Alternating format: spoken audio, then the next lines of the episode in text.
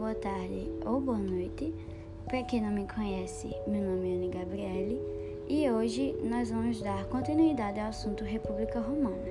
Dessa vez, um breve resumo sobre o declínio da República, ou seja, seria uma introdução para um capítulo. Então vamos começar. Os séculos 2 e 1 a.C. são tidos como um período de crise da República Romana. Ela sofreu uma forte contestação, fruto da ação de diferentes setores da sociedade.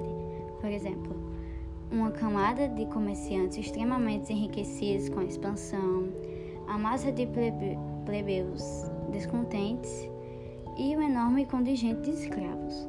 Além disso, não pode ser descartadas as pretensões políticas dos generais, fortalecidos pela crescente importância do exército na vida romana.